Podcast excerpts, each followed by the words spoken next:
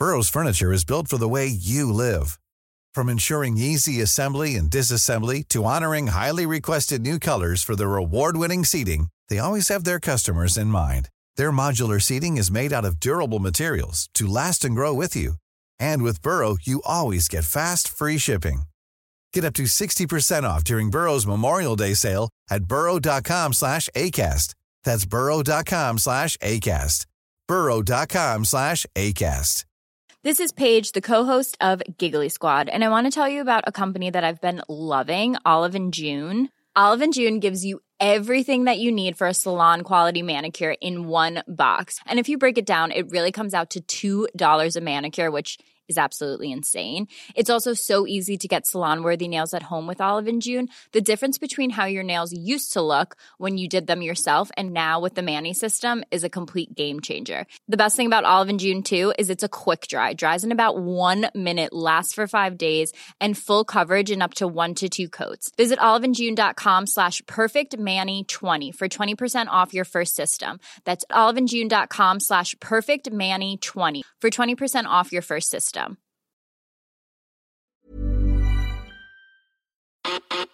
El rock siempre da de qué hablar en Flash Black. Solo hay distintas formas de hacerlo. Conducido por Sergio Albite y Jorge Medina. Un podcast 100% satanizado. Rock por siempre en Flash Black. Buenos días, buenas tardes, buenas noches a todos ustedes que nos interceptan a través de esta bellísima plataforma, sea cual sea, y en donde una emisión más de Flash Black llega a todos ustedes a lo largo y ancho de este globo terráqueo tan caótico y a la vez tan hermoso. Estoy con mi querido amigo Sergio Albite en una emisión más, como ya les decía, y yo soy Jorge Medina, y hoy le vamos a dar duro y directo a uno de los cantantes más versátiles, más elásticos en su voz, con alcances pues tan grandes como los de su propia mente y su propia creatividad. Y hoy, nada más y nada menos, hablaremos del gran Mike Patton. ¿Cómo estás, mi querido Sergio? Mi querido George, venga, qué gran presentación para Mike Patton y también para mí, gracias. Estoy muy emocionado de hacer este podcast sobre uno de los cantantes que de hecho ocupa un lugar muy importante en mi top 5 de todos los intérpretes vocales de todos los tiempos, junto a Dio precisamente. Y como bien dices, tiene un estilo muy cambiante, es muy peculiar, es muy disímil. Creo que no hay nadie que se le asemeje en cuanto a la versatilidad, como bien dijiste, y agilidad vocal en, en el medio del rock, pop electrónico y todo lo que abarca este cantante porque le, le pega a todo. Sí, pues una capacidad vocal de seis octavas. Yo creo que un tiro sí se viene dando con otro que ya reseñamos que es Chris Cornell, que curiosamente ya lo mencionaremos en unos minutos. Hay una peculiar historia con Faith No More eh, y Chris Cornell también. Y creo que tenían, tenían el, casi el mismo alcance vocal, pero este hombre es un excéntrico por naturaleza, es de esa gente rebelde también por naturaleza. Entonces ya decías tú parte de tu top 5, yo sin duda lo pondría en mi top 3. Y creo que hemos reseñado a tres de los grandes. Ya mencionaste a Dio, Chris Cornell, yo incluiría a Ozzy Osbourne por su gran estilo y, y pues bueno, por supuesto Mike Patton que ha estado en múltiples agrupaciones, pero podemos subrayar como la más importante a Faith No More, que fue la que provocó que hubiera pues un montón de ojos y oídos a lo largo de su carrera. Pero si nos ponemos a contar sus proyectos, pues pueden rebasar fácilmente los 8, 9 y ya las rarezas que nos clavemos llega a más de la decena. Sí, Fate No More, la neta, fue la banda por la que yo obviamente lo conocí. A partir de ahí ya le entré a más proyectos, bueno, más bandas, no proyectos, porque por ejemplo Mr. Bungle fue su primera banda, digamos, como oficial. Ajá. Eh, y que gracias a, e, a, esta agrupación pudo entrar a Fate No More, que se cotizó un poco, por cierto. Sí. Pero bueno, Fate No More al mismo tiempo le abrió mucho las puertas del mundo comercial para que grandes disqueras empezaran a firmar a estas agrupaciones como Mr. Bungle y después formara a otros y de ahí conociera a otros intérpretes de otros estilos y con los que quisiera hacer y colaborar en distintos discos y conciertos, ¿no? Sí, muy, muy interesante eso que subrayas, porque justamente es de los pocos que han puesto ese límite, ¿no? Bueno, ok, ya que me puse mis moños, sí voy a entrar a Faith No More, pero una de las condiciones es no me voy a salir de Mr. Bungle. Y como bien también decías, más adelante eso lo ayudó a que Mr. Bungle más fácilmente pudiera firmar con la disquera de Warner, ¿no?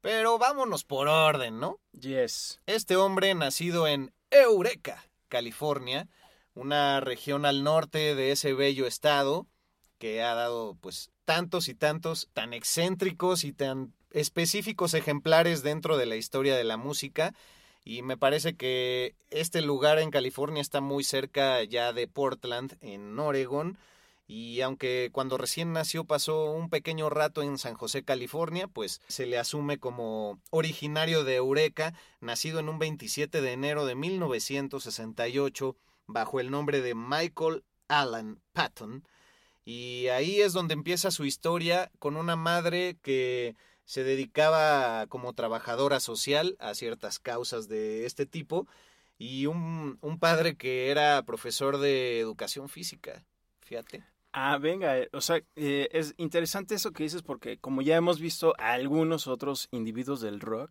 siempre tienen algunos parientes en la música, que tocan el violín, que le saben a la música clásica y en este caso llama la atención que su jefe pues diera educación física, silbato, ya sabes, colgado al cuello.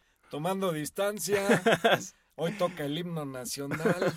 Sí, de hecho se menciona en algunas de sus biografías que Mike Patton desde chavillo, pues por esta influencia de su papá, era muy fan de los deportes. No especifican eh, tal cual en, en qué disciplinas era el mejor, pero fue muchísimo más clavado del deporte por muchos años de su vida que eh, de la propia música. Él mismo en entrevistas ha declarado que no hubo ningún músico que desde la infancia él escuchara, como ya decías, tampoco tuvo, como varios de los que hemos expuesto acá, pues clases de algún instrumento desde muy chavito o que fuera parte de un coro. Sorprendente para su capacidad natural y toda esta expresión vocal que llega a muchísimos rangos, estilos y raya en la locura, afortunadamente en muchas ocasiones.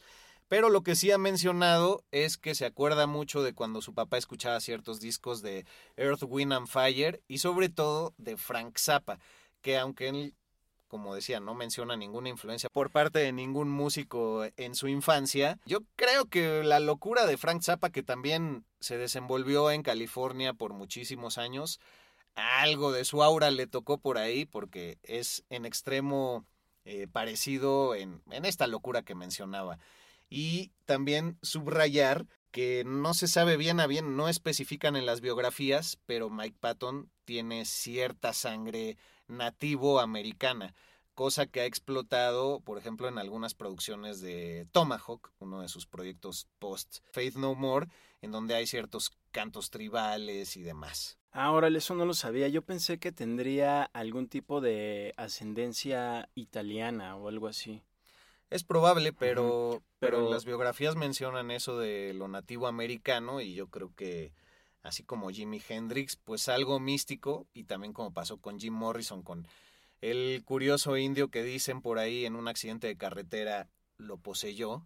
Ah, sí. Pues algo pasó, ¿no? Ahí en California, quién sabe, todo ahí.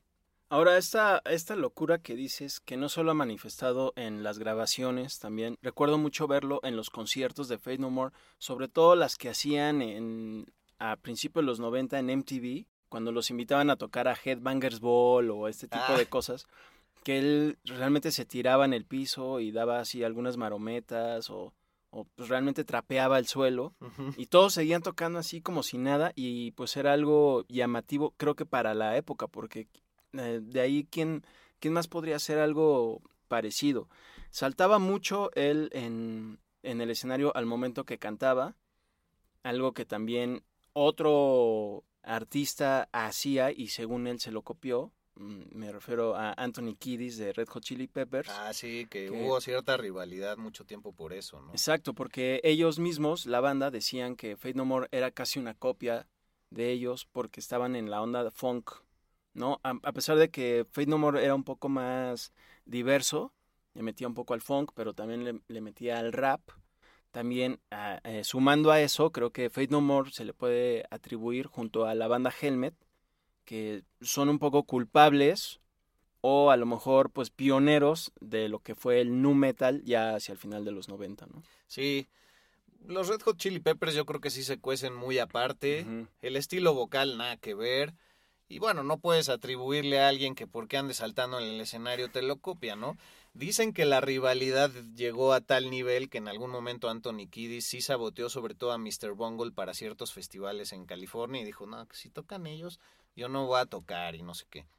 Y que en algunas presentaciones Mr. Bungle eh, agarró esa faceta de cuando los Red Hot Chili Peppers salían desnudos Ah, y sí. nada más con un calcetín en el miembro y tocaron rolas de ellos en vivo y que incluso hasta lo hacían mejor que ellos. Entonces fue una manera fina de decir, pues virtuosismo aquí también hay, ustedes dicen si le entran a la competencia. Pero bueno, algo parecido que pasó con Blur y Oasis en el otro lado del mundo por mucho tiempo y que quizá Anthony Kiddis pensó que le iba a redituar más en cuestiones económicas o no sé, ¿no? Sí, la verdad ahí pues como que le falló a Anthony Kiddis. Hay videos justo en YouTube sobre esta imitación que dices de Mr. Bungle a Red Hot Chili Peppers. Es, es muy hilarante y lo que hace toda la banda. Y sí, la tocan igualito. Yo por un momento pensé que estaban haciendo un playback, pero no fue así. Y también sumar, digo, agregar que lo que más le enojó a Anthony Kiddis fue que el mismo día que iba a sacar Red Hot Chili Peppers Californication, Mr. Bungle iba a sacar el disco California. Ah, sí es cierto. Y eso le irritó tanto que luego por eso es que sabotea el festival. Al final de cuentas, como que Mr. Bungle dice, ya, ya, tranquis, no te estreses, nosotros lo sacamos unos días después. Pero... Y el presente le ha dado la razón a Mike Patton porque Anthony Kiddis no ha podido ser ni la mitad de prolífico en múltiples proyectos que ha, que ha hecho Mike Patton, ¿no? Pero dando un pasito para atrás nada más a su infancia, y ya que hablábamos de Mr. Bungle, creo que es muy importante decir que, que la familia eh, de Mike Patton siempre fue secular. ¿Qué quiere decir esto? Que, que se manifestaba con una educación laica no tenían afiliaciones ni políticas ni religiosas y bueno, pues tampoco eran radicales en ningún sentido como pues suele pasar muchas veces en Estados Unidos y esa libertad la ejercía también porque él era muy fanático de ver películas de terror, ¿no? Estas llamadas slasher films. Pedía siempre permiso a sus papás de ir a verlo, iba a teatros raros de California, eh, en su región de Eureka también y ahí fue donde también pues yo creo que la música de Mr. Bungle tiene esta cepa y esta alma muy de película de terror, ¿no? Y por eso son tan surrealistas, tan cambiantes, oscilantes, van de un, un sonido funky a de repente ciertos parajes medio calmados con un montón de, de sampleos muy extraños de un montón, yo creo que de películas, él es fan de cine, ha hecho scores de películas que ya diremos más adelante también. Entonces yo creo que toda esa locura acabó aterrizando en un lado muy, muy creativo de él. Y la verdad es que Mr. Bungle es bandota y sobre todo la censura no lo conocían, no la conocían para nada. Y además, pues este güey también es medio escatológico y así, entonces la palabra asco para él no existe, ¿no? Sí, no, muy- Mr. Bungle creo que no lo podría catalogar como en un solo estilo, porque No. pues, toca de todo desde ska hasta trash, Sí. eh, a- eh, sobre todo, bueno, avant-garde, que pues yo creo que eh, circula a todos estos estilos de rock. Por ahí un poco tal vez hasta de funk. Es, es muy diverso Mr. Bungle y creo que eso es lo que atrae mucho a la gente. Y no solo a los fans de Fate No More, ni a los de Tomahawk. Es, es mucho lo que hace. Ah, hoy en día Mr. Bungle me gusta mucho la alineación que trae, porque también está el guitarrista de Anthrax, Scott Ian, y Mm. Dave Lombardo de, de Slayer. Entonces, a pesar de que pueden tocar de repente un poco algo más melancólico, de repente se van a lo pesado. Y el último disco que sacaron el año pasado lo, lo demuestra Mr. Bungle, muy bueno.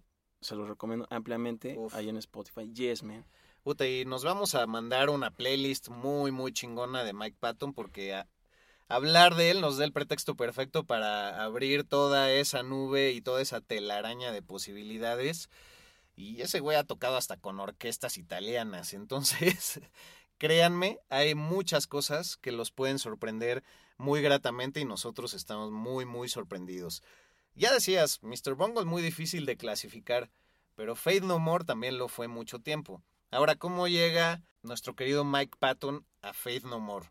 Él empieza a tocar desde la secundaria prepa, bajo diversos nombres, pero acaban luego llamándose Mr. Bungle. Ahí es donde hace una gran amistad con Trevor Dunn, a quien ha jalado a un montón de proyectos, curiosamente nunca a Faith No More, pero a todos los demás él ha estado ahí presente, este gran bajista, y creo que el bajo siempre es muy notorio en proyectos como Fantomas y, Tomahawk, ¿no? Eh, y por supuesto en Mr. Bungle.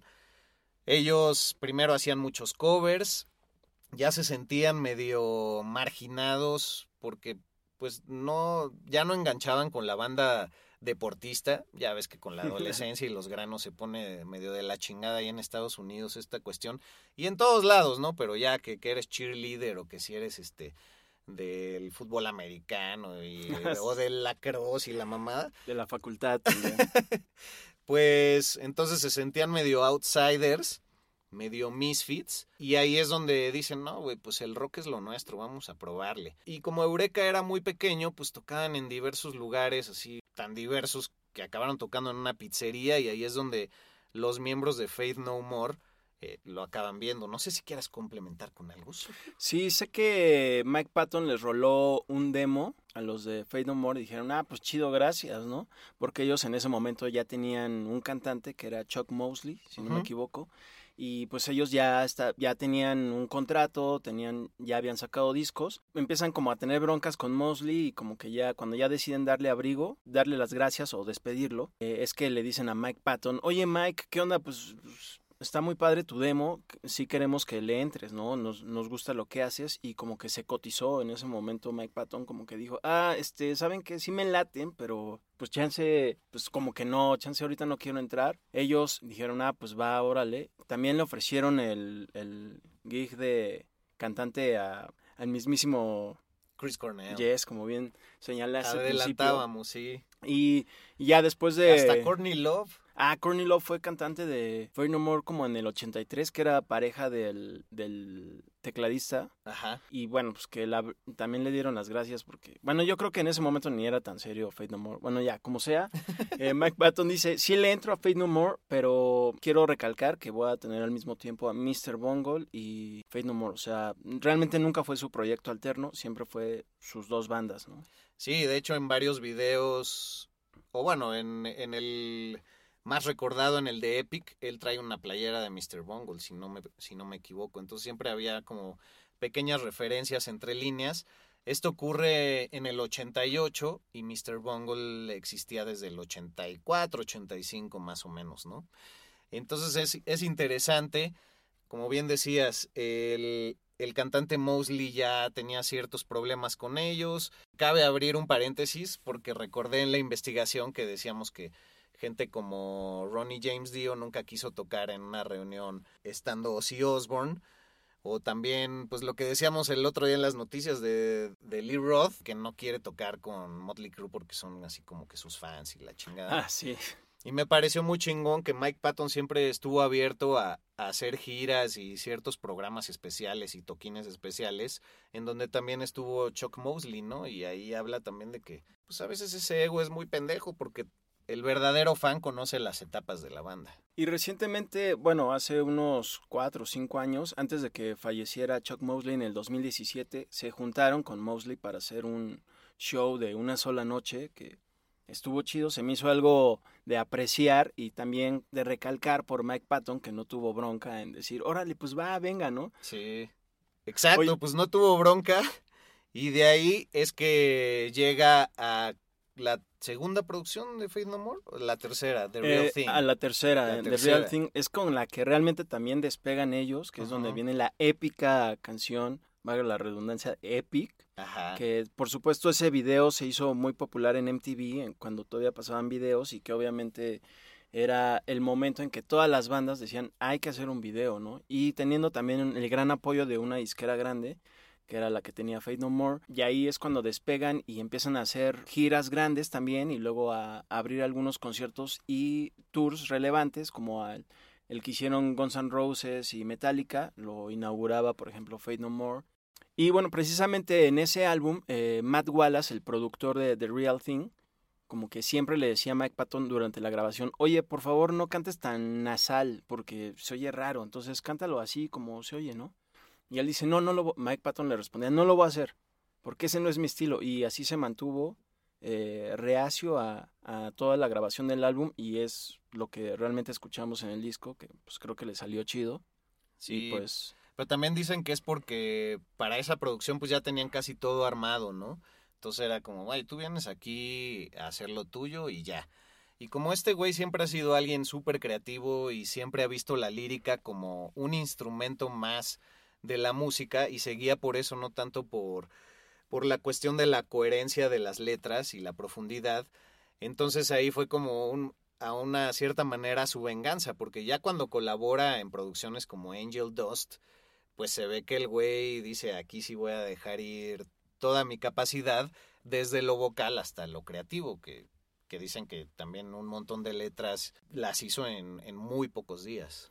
Sí, leí que Patton no escribía en las letras este, canciones que hicieran verso, sino que más bien eh, le son- sonaran atractivas en la grabación y por eso algunas letras, como bien dices, a veces se oyen como raras y Angel Dust es una prueba de ello, que además es un disco creo que muy maduro para ser tan solo el cuarto de Fate No More, pero yo lo veo ya más como casi el segundo porque es con el que les da esa posición de, de banda alternativa en los 90 a, a ver, ¿no? A elegir. Ah, huevo. Y la canción, por ejemplo, Land of Sunshine, que es un rolón, güey, de ese disco, dicen que tal cual la lírica está basada de un papelito que le salió en una galleta de la fortuna, güey. Ah, rifado, eso está bueno. Entonces, sí, o sea, este, este hombre saca recursos de, de donde se puede y aprovecharé que estamos diciendo esto para decir, bueno, también eh, estudió letras inglesas, entonces, alguna idea sí tiene, yo creo que él se las da de humilde y dice, güey, para mí lo importante es cómo va a fluir la canción y si yo tengo que hacer un para que siga, no hay pedo, güey, lo voy a hacer y si tengo que agarrar un megáfono para que suene chingón y porque también siempre ha utilizado recursos muy, muy chingones, ¿no? Entonces no acabó la carrera justamente por entrar a Faith No More y cuando estaba en la carrera ahí en Eureka fue que en este toquín de pizzería pues lo, lo castean y la chingada, ¿no? Todo lo que ya contamos. Creo que con esto que mencionas también me, me cae el 20 de que eh, Mike Patton es un, un intérprete muy valiente, en que no le importaba probar, como dice, sacar un megáfono, tirarse al piso, o sea, y de hecho también en, la- en las entrevistas hacía eso, eh, Ah, sí. también en la entrega de los MTV Awards, también solía vestirse con, bueno, que en ese momento era algo así de, ay, ¿cómo se va a poner eso? Así un smoking y unos Converse, por ejemplo Ajá. y el cabello largo o de un lado rapado y del otro no. Entonces él como que creo que también le abrió las puertas a muchos artistas que hoy, que hoy en día tal vez ignoran esos momentos, pero por ejemplo creo que Billie Eilish también tiene un poquito de esa influencia, aunque sea indirecta, de Mike Patton. Pues sí, ojalá él sí lo conozca porque ya ves que a Chris Cornell creo que... Ah, no, ¿a quién era? Ah, que Van Halen, Ah, no Van sabía Halen. quién era. Sí. Qué oso. Sí, pues de hecho también ya con Tomahawk, esta gran canción que estará en nuestro playlist, pero si no, búsquenla. God Hate a Coward. Dios odia a los cobardes o a un cobarde. Usa un respirador, una especie de cubrebocas, pero para estas cuestiones más químicas y de pintura y así. Y eso le da un filtro a la voz súper particular y hay varios videos también ahí en las redes en donde pues se muestran que en donde se muestra que tiene esta característica, ¿no? De búsqueda y de, de decir cómo hago que mi voz, no simplemente por el rango que ya manejo, sino con algún, alguna utilería puedo lograr que suene mucho mejor, ¿no? Creo que también ese interés de experimentar tanto se debe a la colaboración que tuvo con John Zorn durante mucho tiempo. Ah, bien en dicho. sus, en sus discos de solista de este personaje, que es alguien que también hace jazz, hace rock progresivo, avant-garde, así noise, o sea, lo que digas, y no solo como solista, sino también en bandas como Moonchild y toda esta onda. Hizo varias eh, participaciones con él y también él lo invitó para que produjera el primer álbum de Mr. Bungle.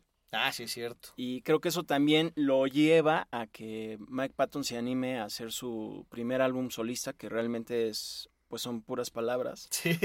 Pero pues un poco arregladas para que sea, suene a noise, puro noise, en, en su primer álbum que obviamente, eh, pues, chance no le va a gustar a mucha banda porque es nada más así, bla, bla, bla, bla, así como se ha caracterizado Mike. Patton en varios otros de sus bandas. Sí, pero es como todo este caos que viene mucho del jazz, siendo John Zorn también un saxofonista y pues se dan cuerda entre ellos, ¿no? Para decirlo coloquialmente y más coloquialmente como dirían las abuelitas, Dios los hace y ellos se juntan. Y, y pues este hombre también cabe señalar como paréntesis que toda su locura es natural porque dicen que incluso él nunca había tomado alcohol hasta que ya entró a, a Faith No. More. No se sabe de alguna historia que tenga con psicotrópicos, como ya saben que luego abundan y aquí hemos platicado infinidad. Entonces, creo que de repente cuando haces ese vínculo y ese engranaje con gente muy particular que llega a tu vida y te pone el escenario como en este caso fue John Zorn, pues es poca madre. Y eh, con el paso del tiempo, Mike Patton ha sido ese loco para muchos otros proyectos, ¿no? Y no sé si decirlo desde ahora, pero es tan loco en este manejo de la voz que lo han utilizado como para hacer efectos de voces de zombies en un montón de cosas, como la película de Soy leyenda, basada en esa clásica novela, pero que en, en la cinematografía protagoniza Will Smith, también en videojuegos, ¿no? Como The Last of Us, puta, un videojuego que es de mis favoritos de la vida, la parte 1, la parte 2. Pues estuve, mu- estuve muy emocionado los cuatro años que se tardaron, pero luego me dijeron, no, así está muy malo. Y bueno, eh, también en Left 4 Dead, en Edge of Twilight, Return to Glory. Por ahí seguro me manejas otro dato.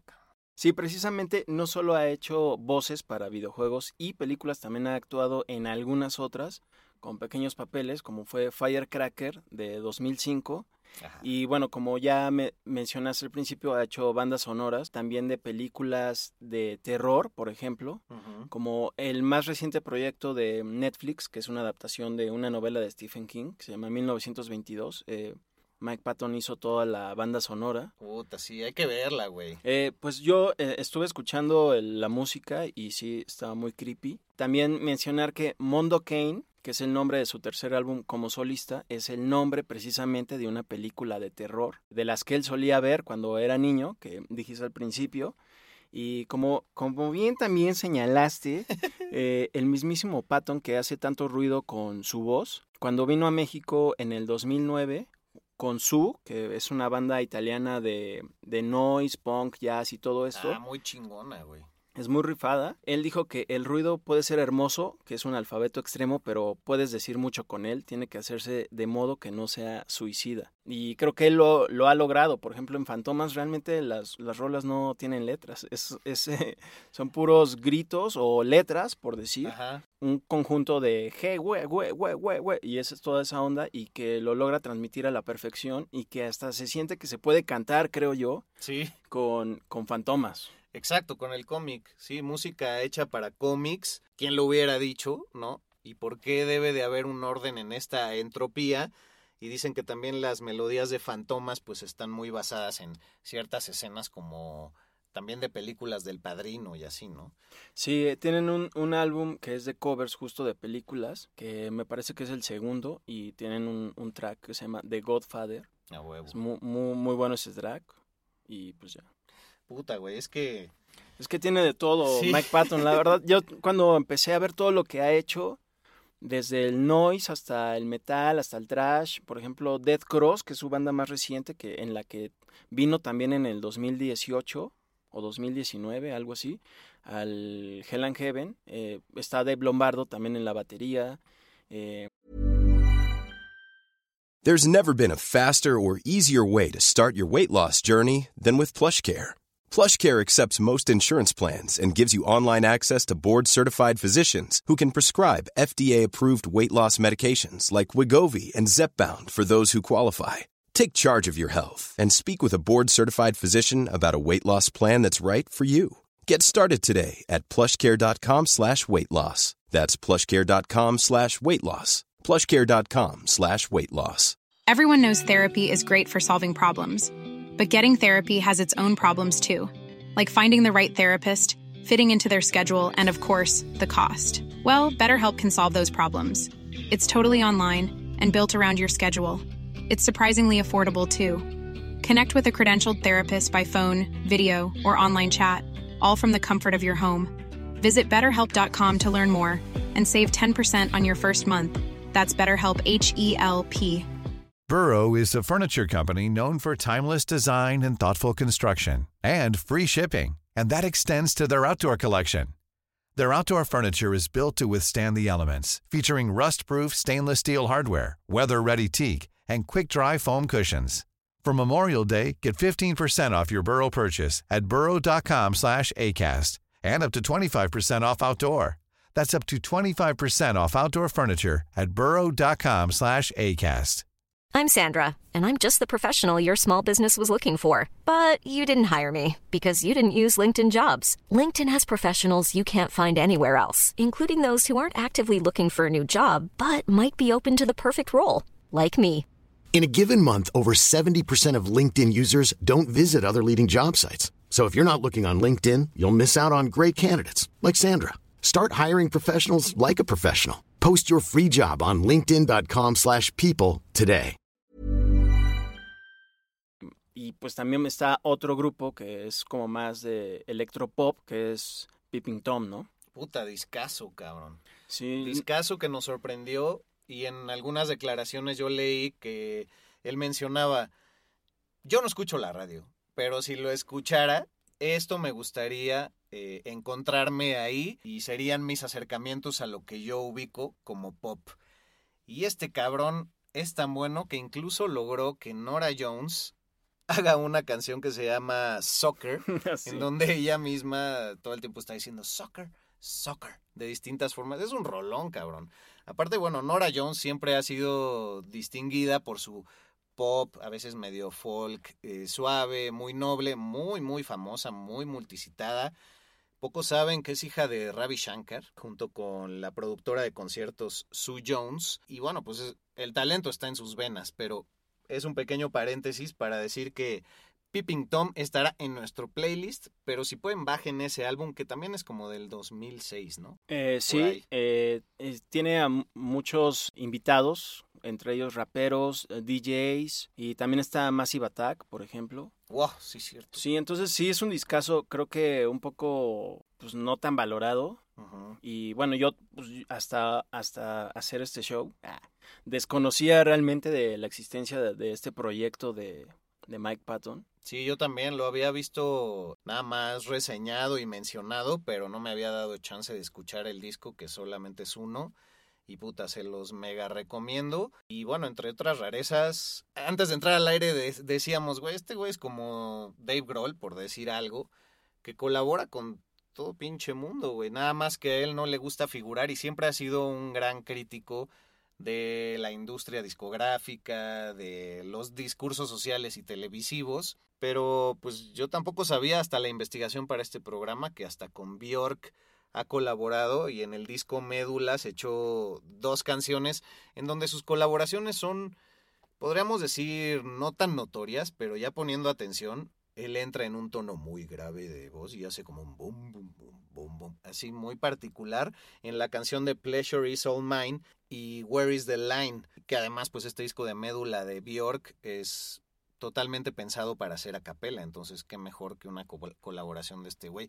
O sea, en la primera década de los 2000 este güey ha de haber sacado a ojo de buen cubero unos 15 discos, cabrón, en distintos proyectos. Sí, Por ahí. y Una decena mínimo. Sí, sí, sí, seguramente, eh, digo, habrá que ver la, la, toda la discografía que, que tiene en general, pero yo creo que sí son, este, no, no las podríamos contar con, con las manos. Eh, también por ahí del 2004, eh, recuerdo que hizo, un- grabó un EP con una banda que se llama The Dillinger Escape Plan, que es, es un grupo de math rock, que es un caos al escucharlo, es progresivo, es, eh, tiene hardcore, es un atasque así inmenso. Es, eh, y yo lo cata- catalogaría ese tipo de música como un, como un caos musical gourmet, porque es un desmadre, pero a la vez es muy fino. Y se queda sin vocalista este grupo y le piden a Mike Patton que les haga el paro y pues Mike Patton hace, hace una ejecución así increíble que la verdad es, si lo, si lo escuchan en, en nuestra playlist, que obviamente pondremos, se van a agasajar con la interpretación que tiene este vocalista. De Dillinger Escape Plan, sorprendente. Ya después siguió la banda con otro cantante y se hizo más eh, de renombre. Ya no existen, pero Mike Patton dejó ahí su huella. Es que, güey, tanto que decir, cabrón. Espero que no nos quedemos con nada ya sí, guardado. Pero bueno, podemos clavarnos nuevamente en, en Faith No More y pues ver algunas cosas que sucedieron ahí, ¿no? Ya decíamos que era escatológico. Entonces, en esta cuestión de que a veces, pues creo que le abrieron a Poison, le abrieron a Billy Idol, eh, le abrieron a, a Robert Plant y se fueron, de hecho, varias noches a, pues a chingarse unas chelas con ese güey, dicen que es de los güeyes más cagados de la vida. También Mike Patton perdió la sensibilidad en la mano derecha en algún momento. Desde que entró a Faith No More se cortó con un vidrio de botella y eso creo que sucedió por ahí en San Francisco y le hicieron cirugía y todo el rollo y dicen que perdió la sensibilidad en la mano derecha siendo él diestro y que eso lo ha obligado mucho a ser eh, ambidiestro. Ahora creo que también eso lo hizo en una en un show en vivo, si no me equivoco. Ah, eso no Eh, lo tengo tan claro. Eh, sí, como que... Una de sus locuras. Sí, exacto, en una de esas locuras que en, en vivo, así por impulso lo hizo, se le hizo así increíble y ya después pasó pues, lo- de que perdió la sensibilidad. Así como en un show, también un día le aventaron esas botellas que dejan en toda Ah, la sí. Ciudad de México los taxistas, Ah, no. con un chingo de orina. Esa Bonafont que dices, ¿cómo? Pero si... Es agua de piña. Juicy. Sí, es, Bonafont que dices, pues no es de sabor, pero ¿por qué es amarilla? Ah, bueno, pues un día en un concierto le aventaron una botella y dicen que ese güey la abrió y se hizo un golden shower ahí, se echó la orina toda encima, así como que valiéndole madres. Eh, sí, yo también leí que en el 93 de una de sus botas también tomó, bebió orina. y bueno, ya hablando de esto, que él también en los 90 se, se le... A ver, está temblando. güey. Sí. El ADN del rock está en Flash Black. George, my man, estamos regresando porque ¡fum! sea Dios.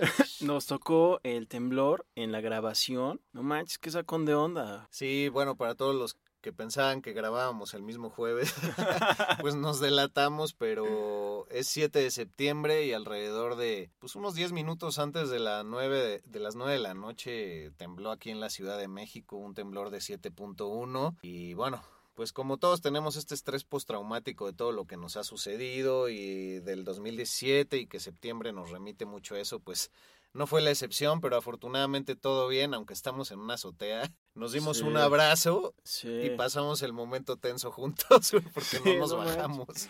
Sí, estuvo extremo, estuvo, estuvo heavy duty. Pero lo chido es que ya nos echamos un tecito Sí, para el susto. un tecito de tila. Exacto. y ya estamos de regreso para retomar el podcast de Mike Patton. Sí, pues Y- estábamos hablando ya de... A punto de hablar de cosas más escatológicas, de cómo ese güey se caga en todos lados y pues, nosotros cagados, pues ya viene más a cuento, ¿no? Eh, sí, justamente en los 90 lo catalogaban, o él mismo se catalogaba como un shit terrorist, eh, donde se rumora que cuando, bueno, no se rumora, es un hecho, se sabe que cuando eh, Fate No More abría el tour de Guns N' Roses y Metallica, pues como siempre Axel Rose era toda una joyita y no a todos les caía bien y por su culpa se cancelaron muchos conciertos y también por su culpa hubo esos desmanes en Montreal que cuando no pudo tocar Metallica, Guns Roses tenía que tocar y sacar el, eh, lo chido, el foie, pero no lo hizo, destruyeron la ciudad y por esa razón es que Mike Patton decidió defecar en un cartón de jugo de naranja, colocarlo lentamente eh, eh, dentro de, de esta bebida, su, su desecho, Su tronco, ce- cerrarlo echar el lodo. liberar a Willy, cerrarlo y meter ese jugo en, en, en el, en la van de, de Axel Rose. Pero no se revela qué pasó. Ajá, realmente no se sabe si, si lo descubrieron o si lo olieron o si lo ingirió o tal vez. Eso No es lo que ya no se sabe. También otra anécdota es que en un hotel, durante la gira de la banda, Fate No More, eh, Mike Patton decía que iba a meter un, pues un, trozo, un trozo en un eh, secador de manos, de estos este, donde ponías las manos y salía el aire caliente para secarte. Entonces, que quien lo hiciera, pues iba a tener una gran sorpresa, ¿no? Después ah, pero era creo que en una secadora de pelo, güey. Ah, en una secadora de pelo, creí que era de manos. Sí, no, de pelo. entonces, que para cuando alguien se disparara así a la cabeza, que se llenara de mierda, güey. Ah, no, no manches. No, pues eso iba a estar más increíble. y no sabemos si sí sucedió, güey. Sí, eso ya no se sabe. Pero bueno, parece que sí era un adicto durante esa época eh, Mike Patton a, pues a la mierda, ¿no? A las reacciones adversas de la gente llevándolos al límite, cabrón. Oye, pues pues hablemos que un poco de pues de lo que hemos visto en vivo de ese güey. Tú lo has ah, visto claro. un par de veces, ¿no? Yo solamente una. Sí, un par de veces. La primera vez fue casi seguro que fue en el 2004 o 2005 con Fantomas que vinieron a México yo conocía muy poco a Fantomas y e increíblemente tú me regalaste los boletos para ir a, al concierto. Y yo no fui, güey. Sí, no me acuerdo por qué no podías ir y yo me lancé, me acuerdo que fue muy cerca de Garibaldi, no me acuerdo del lugar exactamente, pero era muy muy ecléctico el lugar, la verdad es que fue mucha gente que pues no, yo no estaba acostumbrada a ver en, en, los conciertos de rock. y como Fantomas, pues era otra onda. Estuvo súper heavy ese concierto, súper raro. Mucha gente quedó sorprendida por la ejecución vocal, y me incluyo, de Mike Patton, porque bueno, como ya mencionamos, pues Fantomas realmente no tiene letras, solo son, eh, bueno, sí tiene letras, pero no tiene una lírica más bien.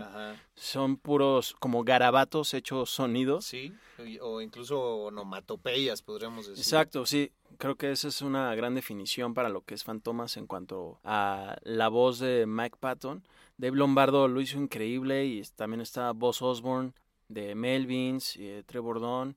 Eh, fue un gran concierto que todos eh, salimos satisfechos y además pues sí debo decir que eh, pues había mucho forever pero pues chido porque digo qué padre que pues tenga sus fans fantomas y la segunda vez que lo vi fue en el 2009 que también fuimos juntos sí güey. que ya con Fate No More no al salón 21 en esa en esa reunión después de pues que sería como, casi una década sin sacar sí casi una década ajá y pues ese año me acuerdo que hicieron su tour de reunión pero empezaron en Europa y pues, era incierto si iban a venir. Sí estuvo poca madre que vinieran y sí tengo una estima muy especial por, por ese concierto, o sea, aunque la emoción me arrebata algunos pasajes importantes de él, sí me acuerdo que él como vocalista me voló la cabeza y también la banda ejecutaba muy muy bien en vivo, la gente estaba súper prendida, súper emocionada, estaba muy lleno el Salón 21, que no recuerdo, creo que ya era José Cuervo Salón en ese ah, momento. Ah, claro, sí, sí, sí.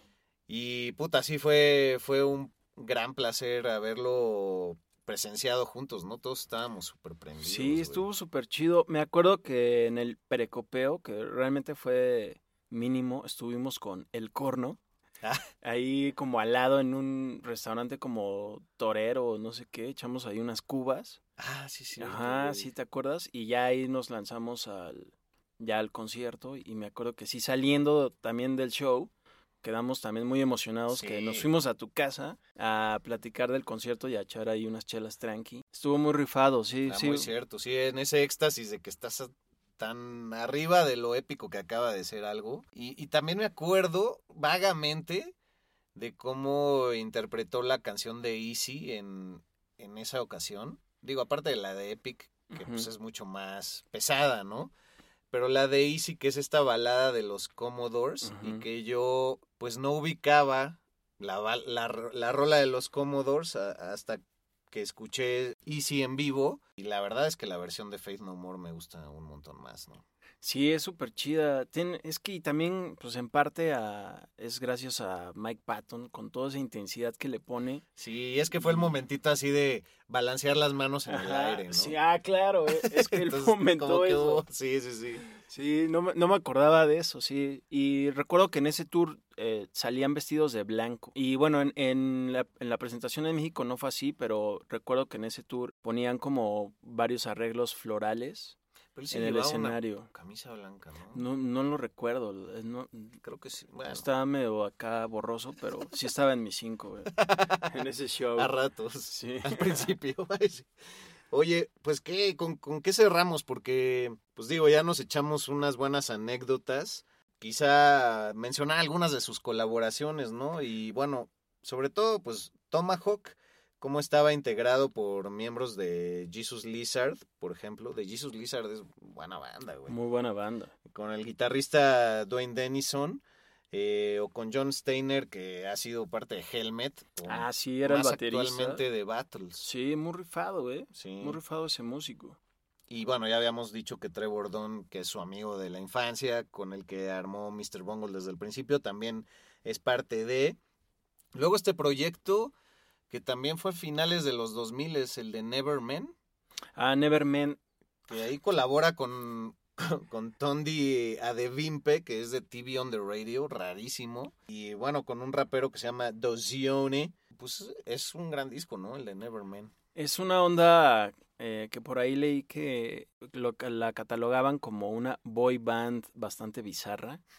Y pues es, es una gran apreciación pues, con Mike Patton, que es muy, es muy camaleónico. Exacto. sí. ¿no? No, creo que no se le considera así o no le llaman tanto así porque obviamente eso, ese atributo siempre es como para David Bowie, Ajá. pero todo su estilo es así. Sí, usaría nuevamente el adjetivo de elástico, ¿no? Porque sí, Ujú. para todos lados y pues mucho que aprenderle. Creo que hubo dos bandas muy influenciadas por él. Una, a ver si estás de acuerdo, Ajá. se dice que Slipknot. Y el estilo de Brandon Boyd de Incubus es igualito a Mike Patton. O sea, tienen un color de voz muy parecido. Y con este funk metal de sus inicios de Incubus, me parece que sí es muy cercano a lo que Mike Patton hace en los escenarios. Sí, creo que estás totalmente en lo correcto. Con Incubus recuerdo mucho que cuando los conocí eh, tenían apenas uno o dos discos. Los conocí porque los pasaron en Headbangers Ball de MTV. Y justo recuerdo que el conductor dijo, este, tienen un estilo muy similar al de Fate No More. Y creo que también va mucho por la- el estilo y entonación de Brandon Boyd respecto a Mike Patton. Y claro, pues eh, Slipknot le veo mucha lógica porque después de todo esta banda es una de, las tantas que salieron en esta ola del nu metal y pues que sí creo que se debe un poco a, a la influencia de Fate No More y otros grupos, ¿no? Como Sí. mencionaba. Exacto, sobre todo de Faith No More. Y en la cuestión vocal, sí, el estilo de Brandon Boyd, ¿no? Tal cual. Muy, muy buena observación ahí. Ah, muchas Eh, gracias. por también eh, Mike Patton, pues, era un elemento que todos querían en sus bandas. Y bueno, In Excess, este grupo australiano. Ah, eh, cuando fallece desgraciadamente su intérprete Michael Hutchins, porque se, bueno, se suicida, se ahorca lamentablemente. bueno, ya ves que dicen que por un fetiche sexual también. ¿no? Exacto. Le ofrecen a Mike Patton ser su nuevo cantante y él se, se niega, pero les propone a manera, y creo que fue un poco de humor negro ahí, Demasiado. les dice, bueno, pues va, sí soy su cantante, pero me gustaría interpretar en vivo con ustedes, pero con una soga atada a mi cuello. ¡Oh! ¡Qué Sí. dark, carnal! Sí, entonces- A todo dark. Todo bien darks. Y pues, pues chido por Mike Patton que siguió haciendo sus ondas y no entró a Inexcess. Digo, no por mala onda, porque según yo no tenía mucho que ver, pero bueno. Flash Black. Un podcast 100% satanizado. Oye, y otra cosa que también ha beneficiado mucho a Mike Patton y a nosotros como fans es su disquera IPCAC, Uf. que es en donde él pudo hacer esta música experimental que él también eh, considera que es subterránea porque pues no es para todos. Estamos hablando de este tipo de noise rock, de toda esta onda experimental, justo como lo es Fantomas, que recuerdo que cuando se disolvió Fate No More, él eh, dijo, bueno, ya tengo mi nueva banda Fantomas, y muchos sellos grandes como Jeffen dijeron, ah, pues venga, te firmamos, ¿no? Te vamos a ver.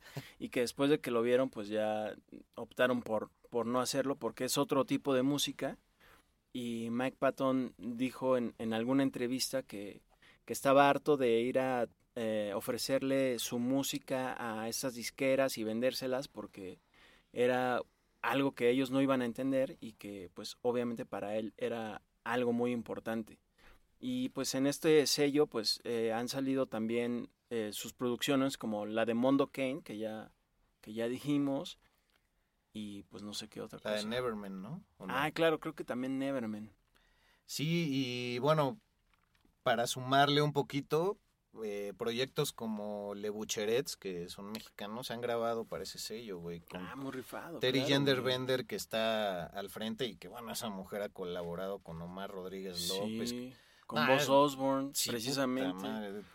Tiene una de palancas esa mujer y la neta es que es muy chingona, güey. Sí, es muy rifada en su música. Pero qué bueno que sacas a relucir y a la superficie lo del sello casi se nos va, cabrón. Casi se nos iba, pero chido por IPCAC y Mike Bording, que además menciona que, que es una disquera, pero que realmente es algo que siempre han hecho casi desde casa con tres personas, que, fue, que es algo que hacen por satisfacción y no como les ha ido tan bien. eh, ya este, se van a rentar unas oficinas y 20 personas más. Él dice que siempre lo ha mantenido muy aterrizado y sin viajarse, ¿no? Con toda esta onda de la industria musical. Flash Black. Oye, pues para cerrar, en otro orden de ideas, él estuvo casado con una italiana alrededor de ocho años, ¿no? Finales de los 90. Y por eso vivió en Bolonia un tiempo. Dicen que domina mucho el italiano, lo usa para ciertos pasajes en varias de sus bandas ahí loqueando. Pero pues esto lo llevó a, crear un proyecto que, que, es un álbum muy completo, que estará también, bueno, algunas de las rolas incluidas en el playlist, y que lo llegaste a mencionar de, de pasadita, ¿no? Y se, se trata de Mondo Kane. Este, es, esta onda en donde él dice, pues voy a cantar en italiano, voy a componer en italiano, y voy a tener una orquesta con 40 cabrones, y además una banda de 15 integrantes y un coro. Todavía se, se, se dio ese lujo. Sí, la verdad es que estuvo muy eh, inspirador eh, que se aplicara Mike Patton en eso. Leí que además es un álbum de covers de éxitos de pop italiano de los 50 y 60, a, lo- a los que él le tomó especial cariño cuando Ah, estuvo viviendo en Italia. Cierto, buen detalle a Y es por eso que pues, se anima a sacar este álbum, que es, es muy... Ay, se me fue la palabra, güey. Pues está muy chido ese disco. Oye, y pues ya para cerrar, ¿qué te pareció el lanzamiento de 2015 del Sol Invictus? Que es como este, este último disco que produce Faith No More en un reencuentro. Eh, ellos cuentan que en la boda del tecladista ahí se volvieron a ver y dijeron, no, pues, güey, si hay chispa todavía, lancemos eh, otro pedo, güey. Empecemos a trabajar, pero no sonemos a lo de siempre, güey. Si, si sonamos a lo de siempre, no. Y que pues sí fluyó. Pues me costó mucho trabajo escuchar ese álbum porque, o sea, sí lo quería escuchar y hasta la fecha creo que no lo he escuchado completo porque le tenía especial afecto y le tengo especial afecto a ese grupo, es uno de mis favoritos. Y entonces como que me quería quedar con lo que ya hicieron. Ah. Pero pues escuché el- algunas rolas de las primeras que sacaron como sencillos y además leí pues buenas cosas y fue cuando ya decidí entrarle. Me hicieron también algunas live sessions de ese álbum que están en YouTube y pues le entré y la verdad sí me gustó y creo que no defraudaron lo que habían hecho ellos eh, durante gran parte de los 90. Creo que es un buen álbum. Coincido, güey. La verdad me pareció muy chido ese álbum. Y a pesar de que él ya estaba en sus 47 años y los demás ya cincuenteando, pues hay un alma rockera, pero también asumiendo su evolución y que, y que ya están grandes, pero pues este es un estilo de vida y por eso estamos aquí, chingada. ¿Cómo no? Ya ahorita tiene 53, Mike Patton, ¿no? Por ahí. Sí, todavía le sigue pegando bien chido a la voz. Ujú, La Eh, neta no se ha maltratado nada la voz. Fíjate que hablando con alguien que tiene preparación vocal, Gracias. eh, Ah, sí. eh, le platiqué, no, es que hay cantantes de glam de los 80 que hoy ya en día ya no pueden cantar, ya no les da la voz. Me dijo, pero Aretha Franklin estuvo cantando hasta los ochenta y tantos y ella siempre lo hizo así espectacularmente. Y yo le dije, "Ah, ¿y, cómo? Me dijo, pues es la preparación y, y realmente el, el- el trato que le das a la voz. El cuidado. sí. Sí, es que influyen muchísimas cosas, pero generalmente si ya traes una lesioncita y no lo sabes, eso, o sea, las cuerdas en cuanto tienen un nódulo o una cicatriz ya desarrollado, está cabrón. Dar la vuelta atrás. Y pues también a veces hay factores como los lácteos y así, que el reflujo te pueden ir desgastando mucho las cuerdas y tú no darte cuenta, güey. Oh, venga. Sí, eso es interesante porque sí es algo que quería saber respecto a varios cantantes que hoy en día me gustan y que ya no la están armando, pero otros que ya, a pesar que tienen la misma edad, todavía siguen sonando muy bien, como es el caso de Mike Patton. Sí, pues ten- tengo una amiga que es otorrino de la voz, o bueno, foniatra, podrían decir unos, pero es una especialidad distinta. Y me ha platicado mucho de eso. Y sí, es que también las cuerdas se estresan en muchas situaciones. O sea, cualquiera que esté dando un discurso o, o gritando en un concierto o así, si gritaras apoyando bien en el diafragma no tendrías que lastimarte. Pero si un día tuviste un concierto y al otro día otro igual de intenso y así, pues las cuerdas tienen cierto estrés y, y se llegan a paralizar también de alguna manera. Encima de que si fumas y tomas mucho y te drogas con ciertas sustancias, pues también es un desmadre, güey. Entonces todo cala. Pues chido por Mike Patton porque sí, también se ve que no le infla eh, mucho al alcohol y, y tampoco consume drogas. Bueno, nunca ha figurado en eso, pues chido porque lo tendremos más tiempo ejecutando de manera profesional y con calidad. Sí, larga vida para él, ¿no? Yes. Pues me atrevo a cerrar esta emisión, que ahora sí que vivimos de todo. El sismo que nos ha generado él con sus vivencias y con, con su vida, con, con su vibrato, si es que vale el término, pues nos sacudió tanto como el temblor que acabamos de experimentar. Pero voy a cerrar con una cita que, que viene a partir de una entrevista que le hizo la NPR, gran medio, gracias porque existe eh, cuando justamente sacaron el Sol Invictus en 2015. Y él decía, tú debes de crear tu propia libertad. O si tú lo decides, tú creas tus propios límites. Y a la chaviza en general les decía, you don't have to have a plan. No necesitas un plan, solo realiza, haz lo que te nazca, escríbelo. Nunca sabes realmente cuándo lo vas a utilizar, pero hay que ir para adelante siempre ya agregándole yo de mi cosecha, pues tener varios huevos en varias canastas, ¿no? Y creo que eso es lo que él ha hecho en una manera espectacular. Bandas como Mr. Bungle, Faith No More, Fantomas, Tomahawk, Peeping Tom, Neverman, Dead Cross y su proyecto solista como Mike Patton, Mondo Kane, en fin, nos quedamos cortos con todas las colaboraciones que ya mencionamos. Muchísimas gracias por este especial, lo agradecemos muy Sí, cabrón. Nos inspiró mucho. a ti, mi no, amigo, gracias, nos- gracias por rifarte. No, hombre, por favor. Con doble F.